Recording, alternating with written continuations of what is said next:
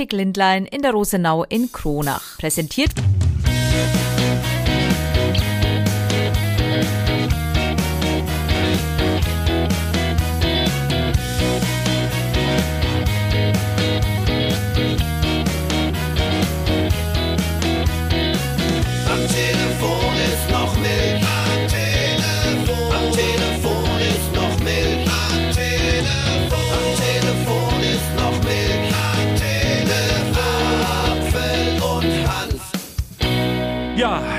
heute Donnerstag, der 19. Oktober. Wir zeichnen einen Tag eher auf, als sonst üblich liegt an vielen Terminen, die ich habe. Wenn du nicht da bist, habe ich Stress. Das ist ja unglaublich.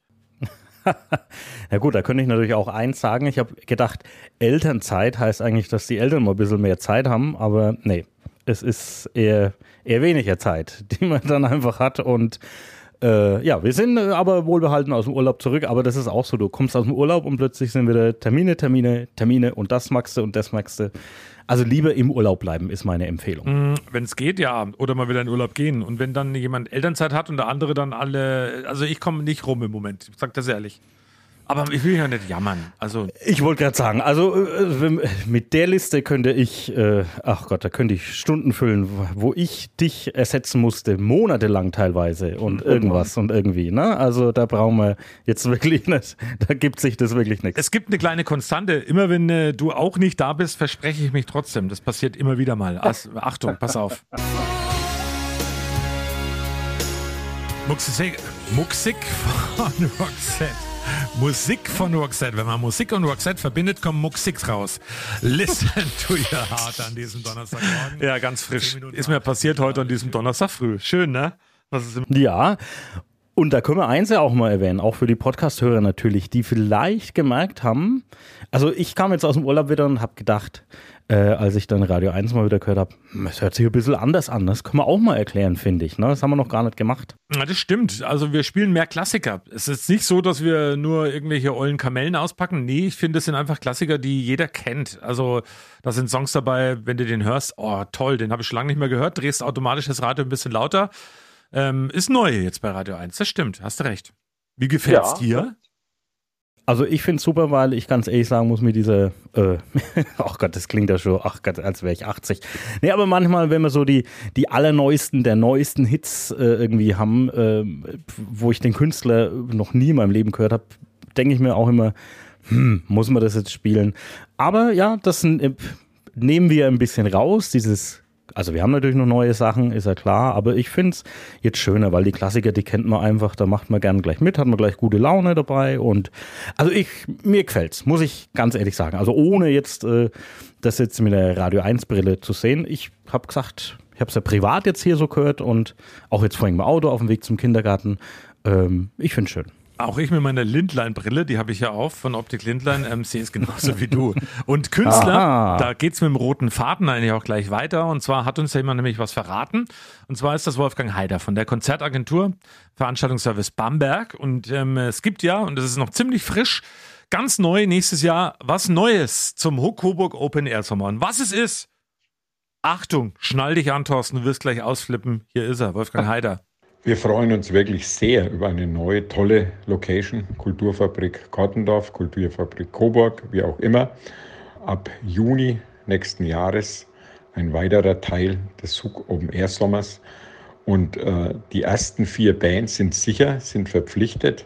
Kommt vielleicht noch das ein oder andere dazu, sind wir sehr überzeugt, vielleicht auch die ein oder andere Überraschung. Aber fest sind jetzt und gehen ab Freitag in den Vorverkauf. Wanda, das ist der erste Tag am Mittwoch, der 12.06., dann am 13.06. in Extremo. Am 14.06. ist noch nicht belegt. Der 15.06. ist Jan Delay und der 18.06. ist Nena. Also ein sehr rundes Programm, was uns immer wichtig ist. Jeden Abend ein anderes Publikum. Wird sicherlich Überschneidungen geben, aber wir freuen uns auf ein tolles Musikprogramm und die eine oder andere Überraschung wird es noch geben. Weißt du, von wem ich noch nie was gehört habe, Thorsten, von diesem ist noch nicht bekannt. Nicht, die kenne ich nicht, nicht. be, nicht besetzt. Ja, da habe ich mir jetzt gedacht, da könnten wir doch eigentlich anbieten, unseren Live-Podcast zu machen vor, keine Ahnung, wie viel tausenden Leuten. Ja, Musik. Vielleicht erwähnen wir es jetzt mal, weil hinten raus gibt es ja wieder ein längeres Interview und das darfst du heute mal ankündigen, wen wir da beide, wir zwei gemeinsam interviewt haben.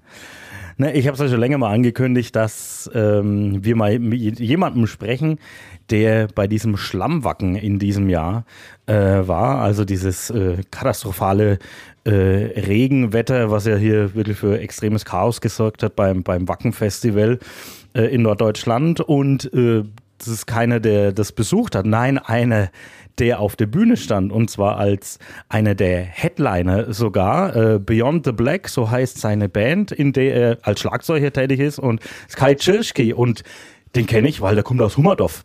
Also aus der Koronacher Ecke und ähm, wir haben uns vor ein paar Jahren mal irgendwie so kennengelernt und immer so ein bisschen lose mal Kontakt, ist immer ganz witzig. Und der war bei unserer Live-Podcast-Aufzeichnung als äh, Zuschauer, Zuhörer mit dabei.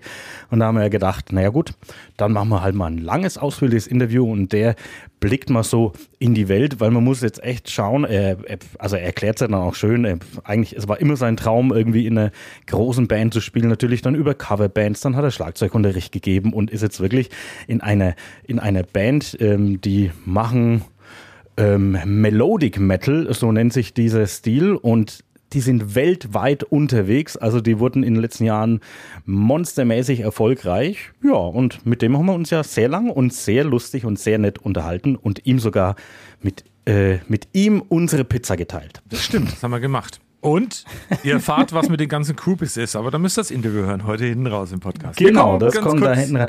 Na, jetzt, ne, ne, warte mal jetzt. Also jetzt, wenn wir schon bei dem Bogen sind, also erstmal diese Live-Konzerte klingt sensationell. Kottendorf, das ist da, da war mal, war da mal Designtage, war das das? Richtig. Ah ja, genau, okay, also kennt man die Ja, da Location passen so roundabout 5000 Leute hin, würde ich sagen. Ähm, so ist auch die Zielvorgabe und das ist eine geile Location. Also Aber das Line-Up klingt super. Ähm, Wanda ist natürlich der Wahnsinn, weil äh, da gehen wir zwei äh, Ja, da geht meine Frau auf jeden Fall auch mit, weil das ist so die, Meine auch. Band. Da gehen wir meine Frau und mir. Da waren wir bei einem der ersten Konzerte von denen, da hat die noch keine so wirklich gekannt. Und ja, also das wird auf jeden Fall ein richtig, richtig großes Highlight. Aber ich will Buch den Babysitter. Ich sag das gleich schon. Apfelfamily, Hanf-Family geht da gemeinsam hin. Mal, der Johann ist auf, meine, auf meinem Arm. Bist du da? Bleibst einfach allein daheim, oder Johann? Ja, okay. Er hat, er hat wohlwollend genickt. Aber eins will ich dann doch noch mal eins noch mal einhaken und zwar äh, Live-Podcast. Also wir haben uns ja nach diesem, nach unserem Live-Podcast, den wir da äh, in Coburg gemacht haben während der Camper-Tour, äh, war ich ja wirklich nicht so zufrieden. Muss ich äh, hier mal ganz ehrlich und offen zugeben äh, mit, mit dem ganzen Abend. Und eigentlich lag es an uns oder an, an mir. Also eins, ich weiß nicht, ich, ich, ich war eigentlich gar nicht vorbereitet. Wir hatten gar keine Zeit, uns vorzubereiten. Es war einfach viel zu stressig, weil wir halt einfach diese Camper-Tour äh, dabei hatten. Und da muss ich sagen, ähm, also falls es irgendjemandem, der da war, so ging oder beim Hören, äh, es war jetzt nicht die stärkste Performance. Das will ich mal ganz ehrlich zugeben. Und äh, ich glaube, beim nächsten Mal machen wir das nicht während einer stressigen Camper-Tour, sondern mit ein bisschen mehr Vorbereitung, weil ich habe mich quasi eigentlich null vorbereiten können und saß dann einfach da drin und war auch ein bisschen platt. Also so Will wie ich immer. mal, weil. nee, heute habe ich immerhin zwei Themen aufgeschrieben. Das ist zum Beispiel eins. Sehr schön. Aber äh, ja, ich, ich, ich selber war jetzt nicht, also ich glaube den Leuten, das Feedback war ja positiv, aber ich selber war jetzt nicht so. Es war jetzt nicht unsere größte Glanzleistung. Das müssen wir beim nächsten Mal ein bisschen anders machen. Das nur mal so. Aber die, es hat ja nichts gekostet, es gab Freibier, von dem her kann sich ja eh keiner beschweren. Ja, in der nächsten Podcast, ähm, äh, den, äh, wir sind ja eingeladen, dass wir den mal im Globe machen, irgendwann Anfang des Jahres, aber da kommen wir irgendwann später dazu. Da sind wir dann tipptopp vorbereitet. Aber jetzt kommen wir trotzdem zur Werbung. Unzertrennlich. Das ist das Motto für November bei Optik Lindlein. Du brauchst eine neue Gleitsichtbrille, möchtest aber auch am Bildschirm und in der Nähe auf nichts verzichten? Ja, dann vereinbar einen Termin bei Optik Lindlein.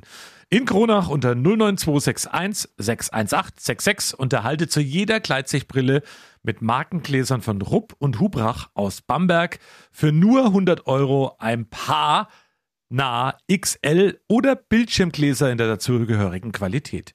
Unzertrennlich. Thorsten, auch unser Motto. Werbung Ende.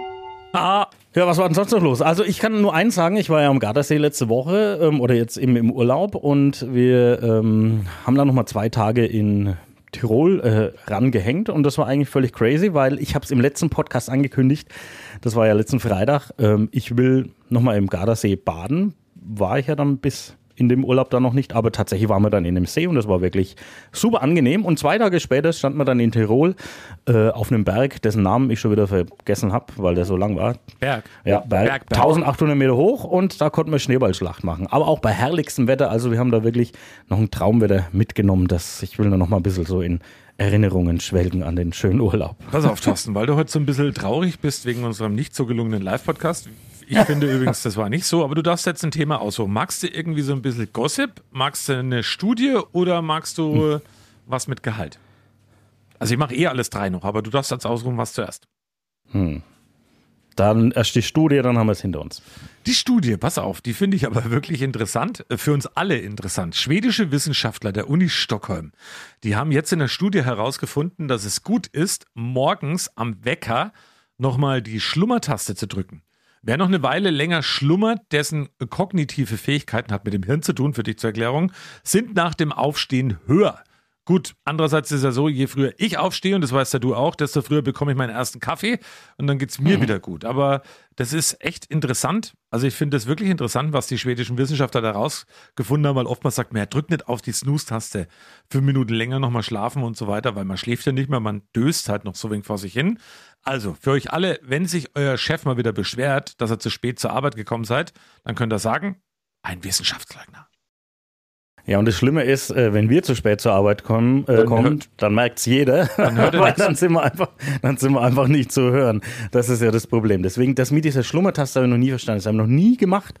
Echt also wirklich nicht. Ich mach's ich, halt ich stelle mir halt ich stelle mir halt konkrete Wecker, aber halt dann drei oder vier hintereinander und diese Schlummertaste, da habe ich immer Angst, dass es dann halt einfach nicht klingelt. und, funktioniert äh, aber. Ja, Dann ja eh, trotzdem. Da, nee, lasse ich mich nicht davon ab. kommen wir jetzt zu Gossip. Und das ist wieder ein Thema, das dich betrifft, weil du kennst den. Ähm, der 59-jährige Scooter-Frontmann, HP Baxter. Ja, oh ja, oh, kann ich gleich super Geschichte erzählen. Okay, weiter. Der hat sich mit seiner 22 Jahre alten Freundin Sarah verlobt. Hm, die wollen jetzt noch schnell heiraten, bevor er ganz alt ist. Ja. Also es könnte jetzt, äh, ähm, das ist übrigens mit 59 Jahren seine dritte Ehe. Es könnte jetzt also schon Mhm. die vor- oder vorvorletzte sein. Ja, das ist richtig. Und wer sehen will, 59 wie und die, 22. Hallo.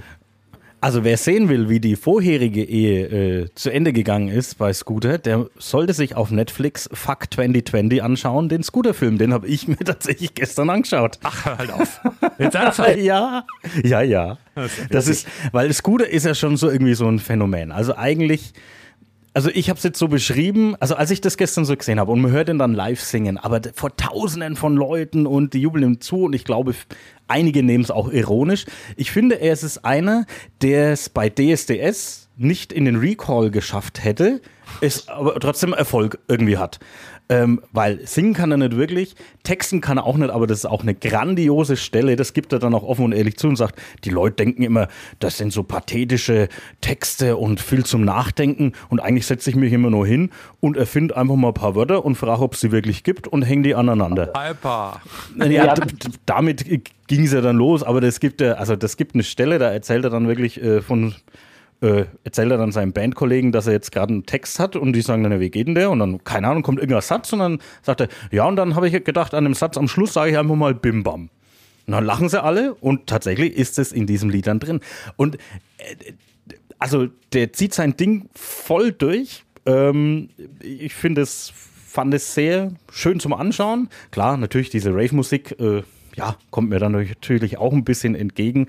Auch wenn man es natürlich ein bisschen ironisch vielleicht sehen muss, aber ich fand es sehr interessant, auch wenn er, glaube ich, ein schwieriger Typi ein bisschen ist. Aber also wer da mal Lust hat, da mal reinzuschauen, es, äh, es geht nämlich um die Corona-Zeit, wie, wie haben die sich so verhalten in den zwei Jahren, wie konnten die auf Konzerte gehen und irgendwas. Ähm, das ist eigentlich so der Bogen des Films und ich fand den sehr unterhaltsam, muss ich wirklich sagen. Auch wenn ich jetzt kein Scooter-Fan bin, also ich habe jetzt kein, kein Scooter-CD. So klingt dann übrigens unvorbereitet, vorbereitet gut. Nur als kleine Randnotiz nochmal bei der ganzen. Naja, gut, dann ja, aber im Wohnmobil konnte ich halt nicht den Film schauen. Der Fruchtsaftindustrie, noch eine wichtige Info, fehlen Äpfel zur Saftherstellung. Oder wie man auf Englisch sagt, Achtung, Most Wanted. es gibt weniger Äpfel in dieser Zeit. Das ist so eine Meldung, die hatte ich noch. Und du hast ja schon gesagt, du warst im Gardasee ähm, baden. Ja, Hast du da gepinkelt in den See? nee. Muss mal kurz überlegen, aber nee. Laut dem Amtsgericht Lübeck darf man nämlich jetzt ungestraft in die Ostsee pinkeln, zumindest nachts. Also im konkreten Fall hat das Ordnungsamt da einen Mann erwischt, der in der Nacht in die Brandung pinkelte. Schön, ne? Und ihm Bußgeld von 60 Euro aufgedrückt. Äh, aufgedrückt. Ähm, der Mann hat natürlich ein bisschen angepisst reagiert. Und was ich da noch echt wichtig finde, also in der Dunkelheit in die Brandung gepinkelt. Da weiß man nie, wovon die Füße dann nass werden, wenn man irgendwo in der Ostsee steht. Also das finde ich auch spannend, aber Naja, doch, wenn es warm ist, weiß man schon. ja, das stimmt. Wobei, das ist ja, na gut. Aber man darf das jetzt. Das finde ich auch noch interessant. Also alle Ostseeurlauber, die demnächst dahin fahren, ihr dürft in die Ostsee pinkeln. Ja, das ist ja, ja ganz toll. Kommen wir jetzt aber noch zu einem ganz, ganz ernsten Thema und ähm, ach, es ist schrecklich und ich will mich damit eigentlich gar nicht befassen. Ich habe schon viel zu viele Bilder und viel zu viele Geschichten gehört. Es geht um den grauenvollen ähm, äh, Angriff von Hamas-Terroristen auf Israel mit ähm, wirklich Gemetzel und was da alles dabei war. Christian Limpert, der stammt ursprünglich aus Coburg, ähm, ist als Journalist gerade in Tel Aviv. Er arbeitet dort als ARD-Korrespondent in Israel und in den palästinensischen Gebieten. Man sieht ihn auch immer wieder in der Tagesschau zum Beispiel. Also alle Tagesschauenden können den da auch sehen in der Tagesschau. Wir haben ihn mal nach Feierabend ein paar persönliche Fragen gestellt hier bei uns bei Radio 1 und ich wollte zum Beispiel von ihm wissen, ich kenne ihn wirklich schon lang. Ähm, Christian, wie sicher bist du da in Tel Aviv und wie sicher fühlt er sich? Also in Tel Aviv selber äh, kann ich sagen, fühle ich mich nach wie vor sehr sicher. Wir haben hier auch äh, immer wieder mehrmals am Tag ähm, Raketenalarm, aber das ist eine Situation, die kennen wir ähm, auch aus äh, anderen kleineren Eskalationen, die ich hier bislang erlebt habe. Ähm, also da ist wirklich alles so, dass wir hier gut und sicher arbeiten können. Natürlich diese Bilder, die wir jeden Tag sehen, die sind belastend, die sind furchtbar. Und das gilt natürlich zum einen erstmal für diesen Terrorangriff der Hamas letzten Samstag, der uns alle überrascht hat. Äh, Wir sprechen da jeden Tag mit Hinterbliebenen oder Familien, die gar nicht wissen, was mit, mit ihren Familienmitgliedern passiert ist. Aber dann haben wir eben auch die Bilder aus Gaza inzwischen, die uns hier wahnsinnig nahe gehen, weil wir einfach ähm, da auch die Leute und Menschen kennen und auch Mitarbeiter haben, die uns das sehr drastisch schildern. Also man merkt, ähm, das geht ihm auch sehr, sehr nah, hat er auch gesagt. ähm, Und wenn es schlimmer werden sollte, wenn es in den Krieg ausarten sollte, will er da auch weg, weil er hat nochmal betont, auch in dem Interview, er ist ein Berichterstatter und Korrespondent, aber kein Kriegsreporter. Und ähm, boah, toi toi toi, Christian, mit Ja. dem werden wir mit Sicherheit nochmal wieder was hören. Ähm, mit der sonst, ähm, ja, mit dem bin ich in Dauerkontakt eigentlich. Ja, alles Gute auch an dieser Stelle. Und äh, ja, ich würde es tatsächlich schon anhand der Bilder schon als Kriegssituation bezeichnen, muss man mal ganz ehrlich sagen. Das ist wirklich, wirklich extrem schlimm. Und er hat es ja gerade angesprochen mit dem Raketenalarm in Tel Aviv. Also ich habe noch nie gesehen, dass irgendwie die, die, ähm, die Delegation vom Kanzler sich auf dem Rollfeld auf den Boden legen muss, ähm, bevor sie da in Tel Aviv losfliegen wollen und der Kanzler irgendwo in den Schutzbunker kommt. Und diese Bilder, die gab's halt jetzt auch. Also es ist wirklich sehr bedrohlich und ähm, es ist Grauenvoll. aber eine unfassbare und genau grauenvolle Geschichte, die Ich hab ihn da aber- vonstatten geht. Ich habe mir noch was gefragt und zwar wollte ich von ihm noch wissen, was macht das eigentlich mit den Menschen da in Israel? Er kennt ja, er ist ja mittlerweile seit ähm, über zwei Jahren wohnt er da und lebt auch da in Tel Aviv und ich habe ihn mal gefragt, wie nehmen die das alles wahr? Momentan ist es einfach noch der Schock darüber, was dieser Terrorangriff für eine Dimension hatte. Es ist ja inzwischen möglich, in diese Kibbuzims zu gehen. Von dort kommen jetzt tagtäglich äh, neue Bilder über das, was da passiert ist, nämlich dass Menschen massakriert wurden, verbrannt wurden, Familien, Rentner, Kinder teilweise verschleppt und es gibt einfach viele Schicksale, von denen man noch gar nicht weiß, ob sie noch als Geiseln in, in, in Gaza gehalten werden oder ob sie einfach tot sind, weil einfach noch gar nicht alle Leichen identifiziert sind. Das ist belastend und das versetzt die Menschen hier nach wie vor in einen Schockzustand. Gleichzeitig wächst auch die Wut darüber, dass ein, eine so gesicherte Grenze, ein so guter Geheimdienst diesen Angriff überhaupt nicht vorhersehen konnte, dass ein Militär hier das nicht abgehalten hat. Und ja, dann gibt's als Reaktion ähm, Stimmen, die sagen, wir möchten nicht, dass, dass unser Schicksal missbraucht wird für einen neuen Krieg, für neues Leid in Gaza. Es gibt aber auch Stimmen, die sagen, jetzt ähm, muss man wirklich die, ähm, die Hamas, die ja vom Westen als Terrororganisation eingestuft wird, ähm, vernichten. Da kann man eigentlich gar nichts weiter dazu sagen, ne? Nee, man ist einfach schockiert und sprachlos und wie, wie, ja, nee, ich möchte es nicht. Wir haben letzte Woche schon drüber gesprochen. Es ist, Ich meine noch eins es zu ist Christian. ganz, ganz schlimm, was hier passiert. Noch eins zu Christian Limper, der hat auch gesagt, er will keine Bilder mehr sehen, er möchte gar nichts mehr damit ähm, wahrnehmen und von daher ist das, glaube ich, auch. Ja, wir werden die nochmal besprechen mit Sicherheit, aber das ist natürlich ein Thema, das zieht dann auch so ein bisschen runter. Also das soll man auch mal so stehen lassen und das lassen wir heute auch mal im Podcast einfach so stehen. Ja, das würde ich auch so sagen. Ähm, ich ich komme noch was zum was Netten am Schluss und zwar, ich habe es ja schon länger angekündigt. Ja, wir haben noch eine Frucht, Äh. ne? Dran, denk dran. Ach, oh ja, ne, dann machen wir, das machen wir jetzt. Na hopp, auf geht's, hier ist er, die Sabote. Superfood, Healthy Food, also Essen, was gesund macht. Und ähm, es ist heute auch ein Essen, wo Thorsten schon ein bisschen mitspielt. Was machst du da eigentlich gerade? Also ich weiß ja noch nicht, wie man das äh, bezeichnet, aber es ist auf jeden Fall, also es hat auf jeden Fall so eine Art Rinde außen dran, innen so oranges äh, Fruchtfleisch und äh, ich probiere das halt hier diese, weil ich, das habe ich schon gehört, dass man das außen nicht mitessen kann. Deswegen böbel ich die jetzt ein wenig hier ab und würde jetzt gerne vom Dieter natürlich wissen, was haben wir vor uns? Eine Sabote. Das ist hier die große Sabote oder auch Manet-Sabote genannt. Die kommt so aus Südamerika oder Mexiko. Müssen wir irgendwas dazu wissen zur Sabote, was jetzt da kommt? Also die Schale entfernen. Ihr habt ja schon fast das pure Fruchtfleisch. Einfach erst mal essen, mal probieren, wie ihr es empfindet. Thorsten, der macht einen komischen Gesichtsausdruck. Ja, überhaupt nicht. Nö. Ich bin eigentlich überrascht, weil ich gedacht habe, das ist. Ich habe halt gedacht, es schmeckt anders. Es schmeckt äh, sehr angenehm fruchtig, jetzt nicht allzu süß. Fruchtig. Schönes, festes Fruchtfleisch auf jeden Fall. Schmeckt schon nach Superfood. Also was macht das Superfood mit uns, die Sabote? Also ist ja noch relativ unbekannt. Ich glaube nicht, dass es das in einem anderen Supermarkt zu kaufen gibt, sage ich jetzt mal. Ein bisschen einen Trend hat es jetzt wieder durch TikTok bekommen. Ging aber nicht um diese Sabote, sondern um die schwarze Sabote, die angeblich nach Schokopudding schmeckt. Deswegen habe ich euch auch erst mal probieren lassen, ob ihr bei der jetzt auch irgendwie einen Gedanken habt, nach was die äh, schmecken könnte. Und das ist die Manet und die hat eigentlich was Pflaumiges, sage ich jetzt mal. Als Superfrucht würde ich sie jetzt bezeichnen als neue Superfrucht mit, weil die einen unheimlich hohen Vitamin C-Gehalt hat. Na, schmeckt's für dich? Also es schmeckt, wie gesagt, es schmeckt äh, schon gut fruchtig und vom, ja, wenn ich jetzt äh, natürlich dieses Pflaume- oder Zwetschgen-Vergleich dann habe, ist ähm, von der Konsistenz her ist es dann, dann ähnlich, aber für mich schmeckt es dann schon eher so, vielleicht denke ich jetzt auch nur, weil so Orange ist ein bisschen so in die Orangenrichtung dann rein.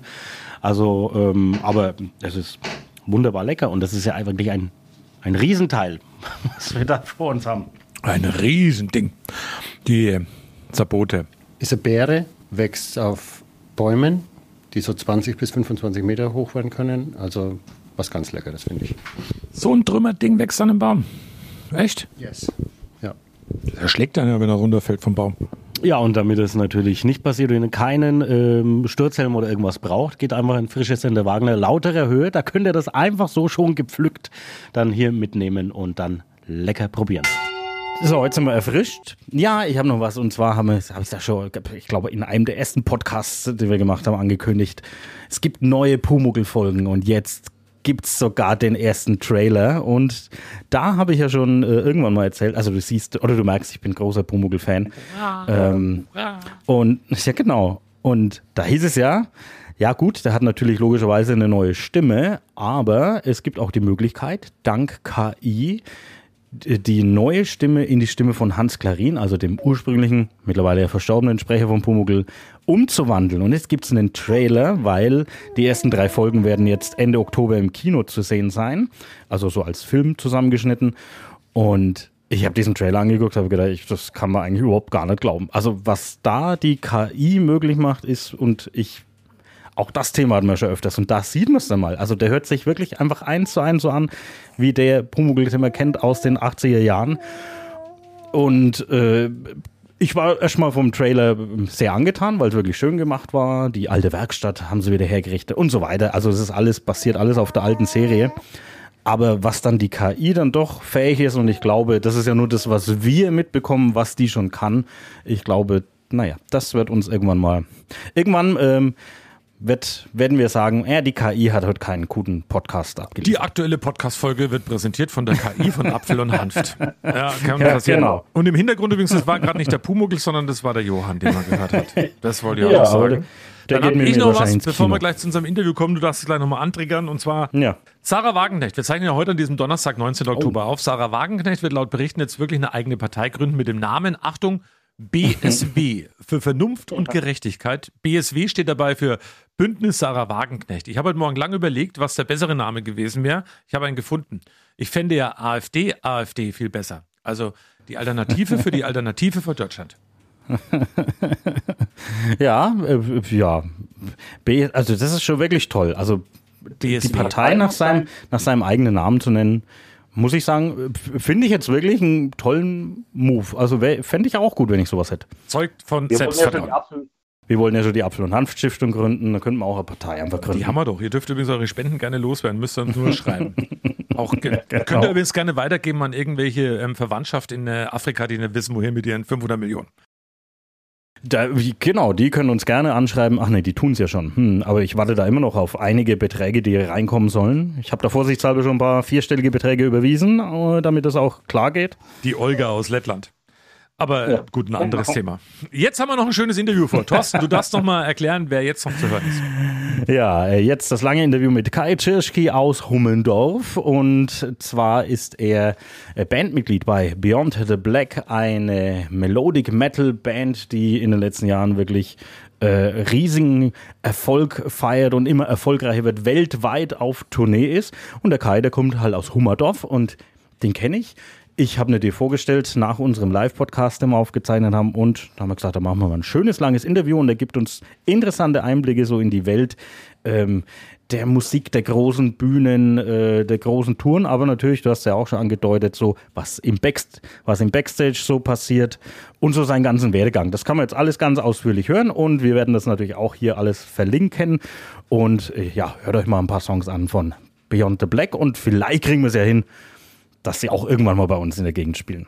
Ja, das wäre toll. Und ähm, dann ist es, freut mich sehr, heute die vorletzte Folge, wo du nicht da bist. Dann, äh, ich zähle die Tage rückwärts, dass der Oktober endlich rum ist, dass du aus der Elternzeit wieder hier bei uns im Studio auftauchst.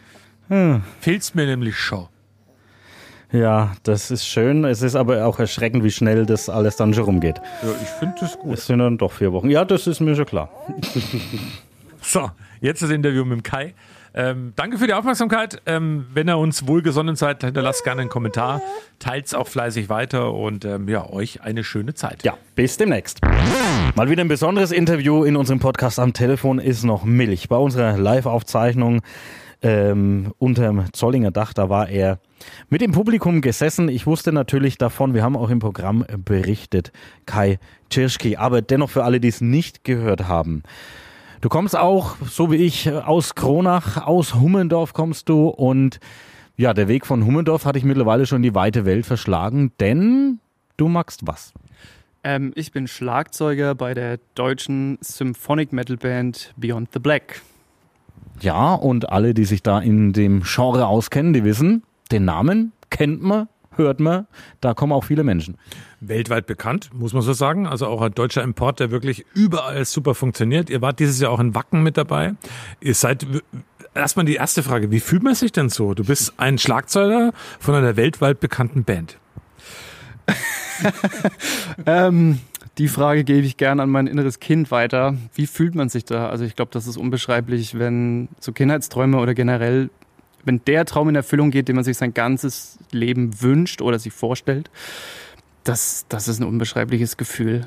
Ähm, interessanter ist eigentlich dann ähm, damit umzugehen, wenn es dann wirklich passiert. Was mache ich damit? Es passiert, mein Traum wird wahr. Wie, wie, wie, wie, wie verhalte ich mich denn jetzt? Wie, wie geht es denn mit mir weiter? Und ähm, na, ihr wisst es, da ploppen viele Fragen auf und äh, genau, geht auch dann mal dementsprechend, wie, was mache ich denn jetzt damit und wie gehe ich damit in die Welt raus? Vor allem, was mache ich mit dem ganzen Geld, ist auch eine ganz große Frage natürlich, da kommen wir noch dazu, aber äh, beleucht doch auch bitte jetzt nochmal hier den, dein, deinen Werdegang, weil da bin ich ja jetzt auch ganz stolz, wie es losging. genau, mein Werdegang ging los. Lieber Herr Hanft, äh, in der Blaskapelle in Küps, die du ja auch mit Sicherheit kennst, die dir Begriff ist, genau. Da habe ich Schlagzeug gelernt im äh, süßen Alter von zehn Jahren äh, an der kleinen Trommel beim Markus Piontek. Äh, liebe Grüße nochmal an der Stelle. Äh, der hat mir da so ein bisschen den Grundstein gelegt. Ähm, war dann auch hauptsächlich sehr äh, orchestertätig. Ich habe es geliebt, Orchesterproben zweimal die Woche. Da bin ich aufgewachsen sozusagen. Ähm, bin dann aber auch immer wieder zum äh, Punk, Rock und Metal für mich persönlich dann irgendwie so ein bisschen zurückgewandert und bin dann auch so in dieser Skaterzeit und so ein bisschen aufgewachsen. Ähm, habe da immer schön dazu getrommelt für mich. Damals gab es ja nur Bücher, also das darf man ja nicht vergessen. Ne? Es gab ja kein Internet zu meiner Zeit. Es gab, äh, wenn, dann gab es CDs, die waren sauteuer. Und bis dahin gab es einfach Bücher und ansonsten habe ich zu CDs gespielt, habe mir Kopfhörer reingemacht ähm, und habe das immer, immer weiter verfolgt, Spaß drauf, äh, äh, Spaß dabei gehabt und bin dann an die Berufsfachschule für Musik äh, in Kronach gewechselt ähm, zum Günter Peppel. Und da hat mich der Ralf Probst auch vorbereitet, der hier in Coburg am Landestheater auch öfters mal tätig ist. Ähm, das habe ich dann zwei Jahre gemacht, habe dann meinen Abschluss gemacht, äh, einen staatlichen, äh, geprüfter ja, Orchesterleiter im Laien musizierten Bereich, wenn es richtig so ist. Genau. Und habe dann zehn Jahre lang tatsächlich äh, viel Unterricht gegeben an Musikschulen, habe meine eigene Musikschule mit äh, Kollegen dann gegründet ähm, und habe das hauptsächlich ähm, für mich sozusagen gemacht als mein, mein Hauptberuf. Bis dann äh, auch irgendwann mal so eine, so eine leichte Image-Krise kam ähm, wo ich dann auch schon aufgeben wollte, weiter in Bands zu spielen, habe auch Covermusik viel zwischendurch gemacht. Und war immer der Traum für mich, was Eigenes zu haben, ähm, mit der Musik, die man mag, erfolgreich zu werden, andere anzusprechen, das zu teilen. Und Covermusik war für mich immer so ein Abklatsch. Ähm, ja, man lernt da viel, aber erfüllt hat es mich nicht. Und in dem Moment, wo ich gesagt habe, okay, ich lasse das alles, es ist irgendwie soll es nicht sein, kam plötzlich 2016 dieser riesen Umschwung, sage ich mal, der mit einem Schlag alle meine Träume hat wahr werden lassen, was meinen musikalischen Werdegang anging. Du bist bei Beyond the Black, ähm, Metalband, bist da wirklich auch weltweit unterwegs, so richtig auf Tour. Beschreib mal so einen Touralltag, wie ist das? Also Konzert abends klar, aber was macht man dann bis zum nächsten Abend, bis das nächste Konzert kommt oder zwei Tage später? Wie läuft das ab? Beschreib's mal. okay. Ähm, wahrscheinlich spielst du auch so ein bisschen auf das Klischee an, dass ja jeder Rockmusiker so ein bisschen mit sich bringt. ähm, es ist tatsächlich sehr viel Zeit warten, sehr viel Freizeit, wenn man tagsüber nichts zu tun hat. Man hat zwischendurch sozusagen, also du stehst früh auf, so gegen 11, 12 Uhr. fällst, fällst aus dem Bus raus, ähm, orientierst dich erstmal, wo bist du, wo gibt's Essen, wie äh, sind die Gegebenheiten, ist ein Strand in der Nähe, gibt's Sehenswürdigkeiten in der Stadt, in der du gerade bist, ähm, wie ist mein Toursheet, bekommst jeden Tag wie so einen Stundenplan, da steht drauf, wann du Soundcheck hast, ähm, wann hast du Meet and Greets mit den Fans, wann ist Doors, die Band. genau, wann, also wann gehen die Türen auf, wann muss ich bereit sein. Ähm, so eine Sachen halt. Und dann hast du abends diese, diese zwei Stunden, die zählen, sage ich immer. Ähm, es ist eine Riesenmaschinerie, dass das für viele erstmal nicht so offensichtlich ist, weil die sehen, die kommen, um diese zwei Stunden zu sehen. Aber du hast ja außenrum eine Riesenplanungs, sag ich mal, eine Riesenplanung, die du, die du machen musst, dass es das alles reibungslos läuft, auch mit Crew, Auf, Abbau, was da alles dahinter steckt. Ähm, natürlich muss es auch gesund sein. Aber dann kommt eben das Konzert meistens abends und da danach war es früher so, Anfängerfehler, sage ich mal, dass man sich dann danach noch ordentlich äh, im Bus verabredet hat und hat dann äh, Party gemacht, hat Bierchen getrunken bis zum geht nicht mehr. Und dann äh, bist du halt dem nächsten, dementsprechend am nächsten Tag aufgewacht und warst halt äh, zerstört. und das kann man am Anfang machen, meine persönliche Meinung, aber mittlerweile ist es echt so, dass du vielleicht ein, zwei Abende mal auf der Tour hast, wo du sagst, morgen ist Off-Day. Off-Day sind sozusagen die Tage, wo nichts passiert, wo man einfach frei hat. Ähm, da kannst du mal ordentlich äh, feiern, aber ansonsten ist jeder darauf bedacht, dass er nicht krank wird, weil du musst durchziehen, wirst du krank, musst du spielen, no matter what. Ähm, und das versucht natürlich jeder auch zwischendurch mal mit Sport oder Alkoholabstinenz äh, hinzukriegen und sich einigermaßen gesund durch diese Tour zu bewegen. Ähm, mich würde interessieren, was natürlich auch in diesen Tagen eine wichtige Frage ist. Jetzt seid ihr mittendrin im, im, Big Business, wie es so schön heißt, also auf den großen Tourneen. Man hat in diesem Jahr viel gehört über das Thema Rammstein. Man hat viel gehört über das Thema ähm, Umgang zwischen Band und Fans. Wie nimmst du die ganze Diskussion wahr und wie habt ihr da bei euch eine Regel gefunden? Meinst du jetzt auf Rammstein persönlich bezogen oder um, um, also Umgang zwischen Band und Fans? Ich denke, es ist immer wichtig, ähm, das offen zu kommunizieren, was auch die Fans betrifft. Es ist aber auch schwierig, Sachen preiszugeben, die im Fan-Kontext nichts verloren haben, sage ich mal. Du, man weiß nie, was bandintern läuft, was die Fans zum Beispiel jetzt nicht begreifen würden. Also man redet daran zum Beispiel auch, wenn jemand aus der Band aussteigt und die Fans sagen, warum denn? Der ist ja schon so ewig dabei und ihr, ihr seid blöd und ähm, würde ich nie machen in der Richtung. Man weiß nie, was hinter den Kulissen passiert. Deswegen ist es auch, glaube ich, immer schwierig, da so, so, so einen gemeinsamen Nenner zu finden. Aber ich glaube, es ist wichtig, den Fans, soweit man kann und soweit es auch wirklich Band und Fan-Connection betrifft, immer ehrlich zu sein und auch das zu vermitteln, was für die Fans auch einen Mehrwert hat, sage ich mal, weil es gibt, ja, genau. Stichwort Groupies. Ist es noch so ein Thema, also dass eben äh, Mädchen in Scharen nach den Konzerten irgendwie in Kontakt treten wollen? Es ist auf jeden Fall so, dass es äh, Fans gibt, die natürlich sehr enthusiastisch sind und auch Hardcore-Fans gibt. Die warten aber tatsächlich meistens nach den Konzerten am Tourbus und wollen noch ein Foto mit dir oder wollen ein Autogramm oder irgendwie in der, in der Richtung eben was, das worauf sie sich so gefreut haben, einfach dich mal persönlich zu treffen und äh, einfach einen coolen Moment mit dir zu verbringen, Foto zu machen oder irgendwas in der Richtung, genau. Wir sind ja ganz stolz, weil du willst ja heute ein Foto mit uns. Also es ist, es ist diesmal. Du kannst die Waffe jetzt wegnehmen. Aber äh, einmal frage ich trotzdem noch nach. Also der, gerade das Thema ähm, äh, Sexualität. Spielt es eine Rolle? Also gerade wenn man so in so einer bekannten Band spielt? Uff, ich, keine Ahnung. Also ich, ich persönlich habe es nie so wirklich gesehen. Also für mich ist das eigentlich kein Thema in dem Sinn, weil ich mache das, was ich gern mache, das ist Musik. Und ich persönlich bin ein anderer Typ, ich könnte das nicht. Ich, ich kann nicht nach jedem Konzert irgendwie eine abschleppen und dann irgendwie äh, durch, einen, durch einen Tourbus äh, führen, sage ich mal. Das, da muss wirklich jeder individuell drauf antworten, weil jeder Mensch ist anders.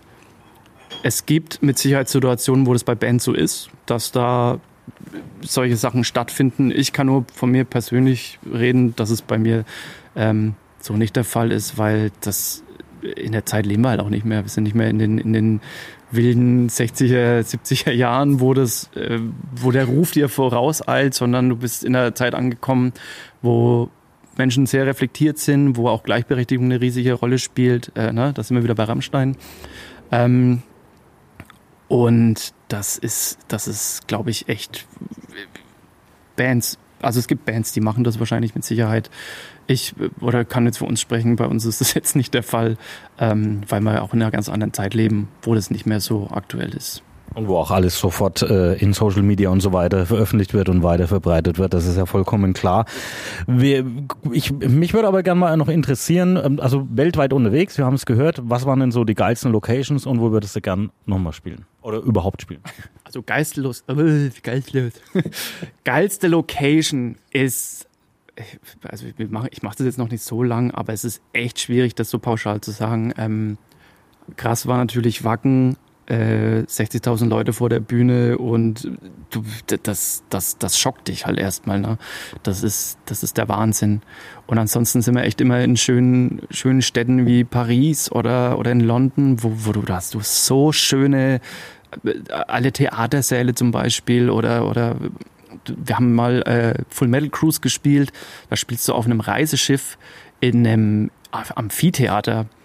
Oder also wir haben auch mit Judas Priest in, in, in Österreich auf einer Burg gespielt. Schloss Klam, glaube ich, hieß das. Weil, bin mir jetzt nicht mehr ganz genau sicher. Aber das, das, das sind so Sachen, die vergisst du halt nicht. Ne? Das sind wunderschöne Burgen-Locations und ansonsten, abgesehen davon, länderspezifisch, ähm, was man außerhalb der Location sieht, äh, war, glaube ich, Japan so das krasseste, was ich bisher erlebt habe. Da kommt ja jetzt noch was. Kommen wir gleich drauf, aber da muss ich natürlich nochmal reingrätschen. In Küps ging es für dich los. Ähm, da musst du in Küps auch mal ein Konzert an sein, oder? ähm, mich sprechen viele Leute an, ja. Also irgendwann wegen mir sehr gern. Meine weißt du, meine Fantasie ist auch so ein bisschen mit dem Orchester dann im Hintergrund zu spielen und ich bin ja, ich bin ja den Küpsern nach wie vor treu geblieben. Ich kann kein aktives Mitglied mehr sein, aber ich habe so viel Kontakt noch zu, zu so vielen Leuten und die haben das auch alle mitverfolgt und die, die, die freuen sich so. Da ist kein Neid oder gar nichts, sondern die, die, die stellen sich hin und sagen, ey, wir feiern das so ab, weil wir kennen dich von zehn Jahre, wo du warst. Du hast dich dann hinter das Schlagzeug gesetzt, du hast immer getrommelt, du hast dein Ding gemacht und jetzt spielst du in dieser Band. Ähm, das ist, äh, das ist, das ist für mich der, der größte Lohn, dass sich Leute mit mir freuen können, dass, dass ich das leben darf. Also wenn wir den Podcast im Globe machen, dann spielt Beyond the Black dann so immer so zwischendrin. Ich, aber trotzdem mal ehrlicherweise nachgefragt, ähm, es gibt ja in Coburg am Schlossplatz Open Air, das ist eine andere Dimension, also das sind ja auch so 10.000, 12.000 Zuschauer mal. Wäre das eine Option für euch mit Beyond the Black?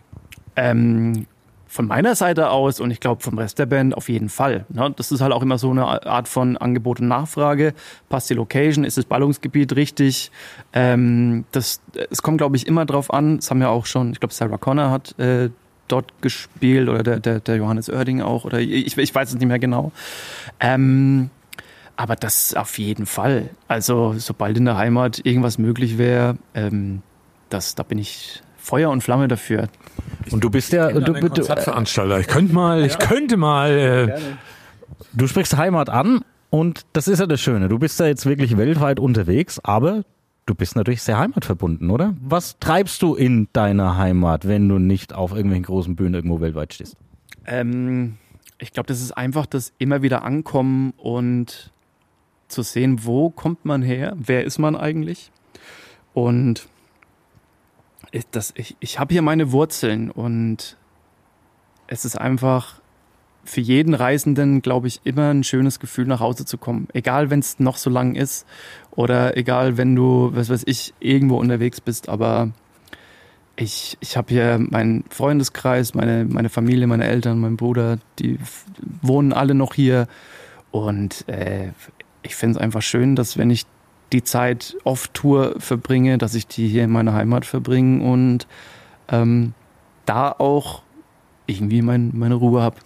Ja, die Ruhe hast du dann nicht, weil wir treffen uns eigentlich, also wir treffen uns Minimum einmal im Jahr und das ist eigentlich auf dem Schützenfest in Kronach. Und über was, wir haben was gemeinsam, über was unterhalten wir uns dann? Ähm, Helge Schneider hauptsächlich. Ja, genau. Wir sind ja, also von mir weiß man uns ja, großer Helge Schneider-Fan. Genau, und jetzt kommt meine These. Ich sage, der Name eures Podcasts Am Telefon ist noch Milch ist eine Helge Schneider basierende Fantasie von dir. Der Thomas darf antworten. nein. Nein. Kein, Es, aber ich habe noch eine andere Frage. Nein, es ist wirklich nicht so. es ist, äh, ich sag mal, äh, liegt nahe. nee, es ist tatsächlich aus einer realen Situation, die uns passiert ist, entstanden. ja, tatsächlich. So viel wollen wir mal verraten. Und hat nichts mit Helge Schneider zu tun. Auch ich bin, seitdem Thorsten mich mal mitgeschleppt hat, Fan von Helge Schneider. War ein großartiges Konzert, aber eine andere Frage. Als Schlagzeuger von Beyond the Black, du musst jetzt keine Zahlen nennen und musst irgendwie sonst irgendwas sagen, aber kann man davon gut leben? Ich sag's mal so. Ja, ich denke, man könnte gut davon leben. Aber es ist auch immer eine Investition, die man macht, indem man sagt, okay, man könnte das und das daran verdienen, aber wir investieren das in größere Show, größere Bühnen, ähm, neue Locations.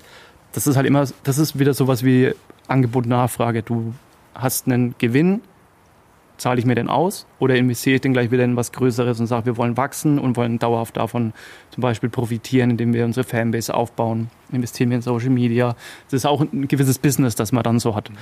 Ähm, und da man ja seinen Fans immer das beste, größte und tollste Erlebnis bieten möchte, sind wir da auf jeden Fall auf, der, auf, der, auf dem Trichter, dass wir sagen, wir investieren da sehr viel für die, für die Fans, dass die da ein einmaliges Erlebnis haben. Du warst dieses Jahr in Wacken. Schlammwacken, wie es von vielen genannt wird. Man hat ja Schlacken. Schlacken habe ich es genannt, ja. Hast du Schlammmenschen getroffen? Ich habe ich hab Schlammmenschen getroffen, aber die, die hätten machen können, was sie wollen, weil die hätte am Ende keiner mehr identifizieren können. Die sind, die sind da teilweise mit, mit dem Köpfer neigküpft, muss ich jetzt schon mal so sauch. Ähm, das war schon, das, das war abartig. Also man muss sich ja vorstellen, das ekelhafteste ist eigentlich, wenn das trocknet und dann drei Tage lang brutal die Sonne drauf blitzt. Und dieser ganze Dunst dann, der von Ey, kann ich das jetzt sagen? Da, da ist dann Scheiße und ich, ich habe ja die Theorie aufgestellt, die, die, sind vor der Bühne, es drascht, es ist nachts, die lassen die Hose runter und scheißen da einfach rein. Das ist ihnen völlig wurscht. Im Vollsuff ist es egal. Wahrscheinlich. Das war meine Theorie. Das, das war jetzt so ein bisschen äh, ne, out of the box. Aber und wenn dann da die Sonne drauf, drauf scheint für drei Tage und läufst da durch, durch diesen Morast, der dann irgendwann fest geworden ist, aber es riecht einfach wie eine Kläranlage. Wie wenn du in den Coburg reinfährst. Entschuldigung, muss ich kurz einwerfen. Ähm, das ist eigentlich das Schlimme, nicht die Leute. Ja, grandios. Also schöne Einblicke, aber ich wurde hellhörig, als du gesagt hast, investiert in neue Locations. Ich freue mich auf die Konzerte in Küps und vielleicht am Schlossplatz in Coburg also, und im Globe äh, mit unserem Podcast zusammen. Da setze ich drauf. Ich hoffe, wir kriegen die Verbindung hin, oder Kai? Bitte, bitte, bitte, bitte. Liebe Coburger und lieber Coburger Bürgermeister, den ich vorhin hier auch schon äh, an der einen oder anderen Ecke gesehen habe, macht das möglich und wir werden da sein und ich verspreche euch, ihr werdet diesen Abend nie vergessen.